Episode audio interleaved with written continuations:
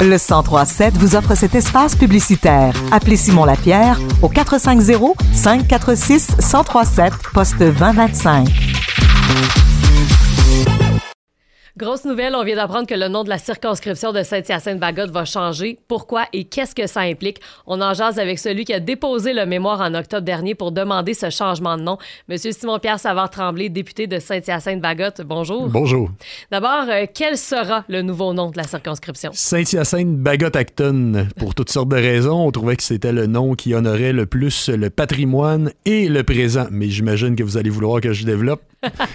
ben, quelle, importance ça avait pour vous d'ajouter Acton? Ben, écoutez, la MRC d'Acton, euh, c'est une MRC qui est distincte. Elle est dans son entièreté dans la circonscription de Saint-Hyacinthe-Bagotte que j'ai la chance de représenter depuis deux mandats, mais qui fait partie de la circonscription depuis les années 80. Et euh, la MRC d'Acton, c'est huit municipalités, c'est plus de 15 000 habitants et habitantes. La région d'Acton est dynamique, elle détient une réalité, une histoire, une identité, des institutions qui lui sont propres et qui sont distinctes de celles de la région mascoutaine. Donc, si on a deux régions dans une circonscription, c'est pas normal qu'il y en ait juste une qui soit dans le nom du comté, tout simplement.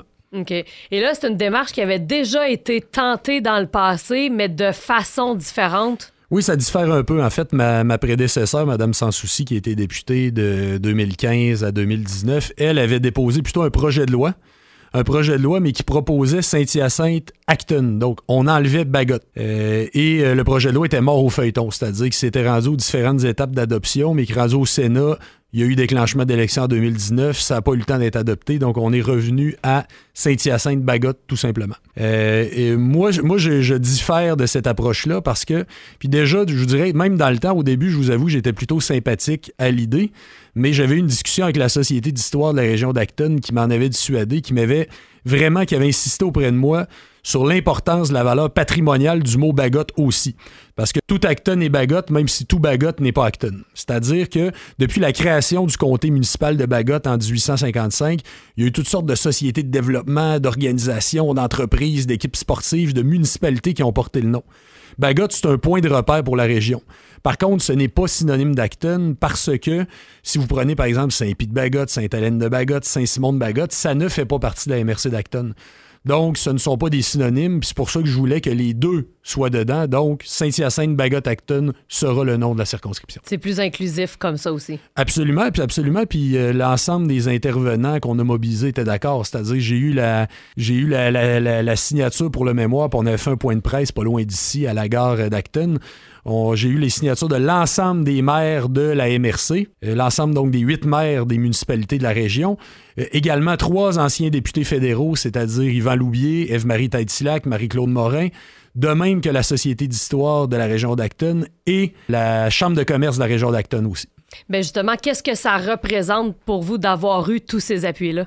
Bien, simplement, je dirais qu'on euh, est très content, qu'on est très, très heureux et que ça peut juste être positif parce que euh, on, a, on a vu véritablement que la région s'est mobilisée et était d'accord à la fois avec d'honorer le patrimoine, d'honorer le passé, d'honorer l'importance historique du Bagot, mais aussi que Acton soit inclus dans le nom de la circonscription.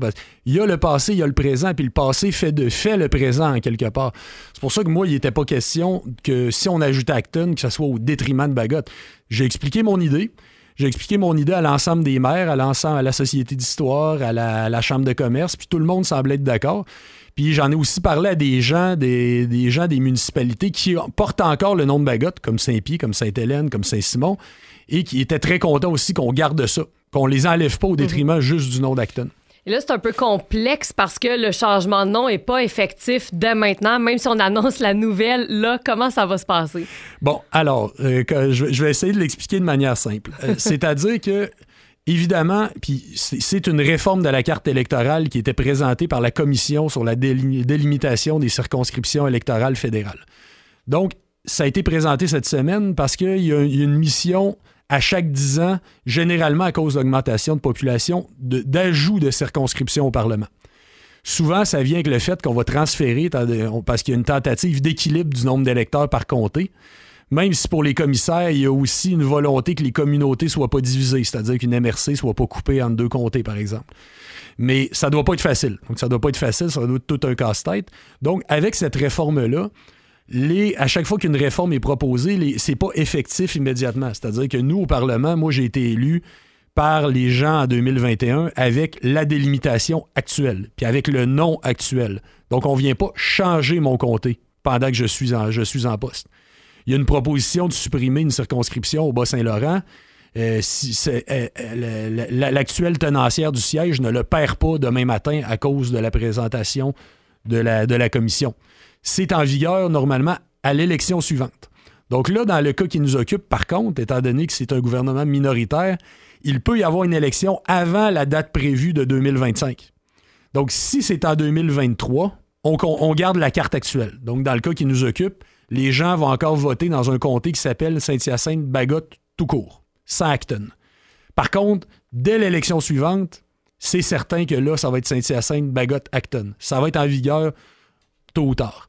La date qu'on sait, c'est qu'en avril 2024, ça va être en vigueur s'il y a une élection qui est déclenchée après. OK, donc demain matin, là, les gens vont pas voir le changement tout de suite, mais c'est accepté, c'est officiel. Oui, oui, absolument. Et je demeure le, député de Saint-Hyacinthe-Bagotte. C'est comme ça que je vais, être, je vais être appelé par le président également en chambre, etc.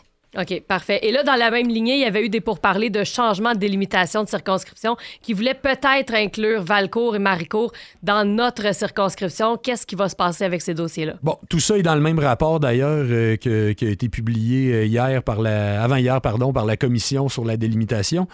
Des, des, euh, des, et sur le redécoupage.